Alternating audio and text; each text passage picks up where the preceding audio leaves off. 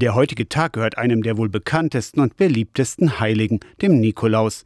Einer, der sich mit Nikolaus auskennt, ist Markus Schütte. Er ist Pfarrer am Dom St. Nikolaus zu Stendal. Gleich mehrmals könnt ihr Nikolaus am und im Dom entdecken. Als Figur, als Fresko und eben natürlich auch, und das ist ja das Besondere im Dom, in den farbigen Glasmalereifenstern des 15. Jahrhunderts. Vor rund 1700 Jahren war Nikolaus zunächst Priester und später Bischof von Myra an der Südküste der heutigen Türkei. Eines der mittelalterlichen Fenster im Hohen Chor zeigt seine Lebensgeschichte. Von seiner Bischofserhebung und dann eben über seine Wohltaten, die er den Menschen zukommen lässt, bis eben halt zu seinem Tod und seiner Aufnahme in den Kreis der Heiligen. Viele Legenden ranken sich um den Nikolaus. Eine der bekanntesten ist heute der Grund dafür, dass der Stiefel vor der Tür steht und hoffentlich auch gut gefüllt ist. Es gibt die Legende, wie sie hier dargestellt wird, dass er des Nachts einen Geldbeutel durchs Fenster wirft, damit der arme Vater, äh, der auf dem Bild hier rechts dargestellt ist, seine jungen Töchter nicht verkaufen muss. Geld für die Mitgift, sodass die Mädchen heiraten konnten.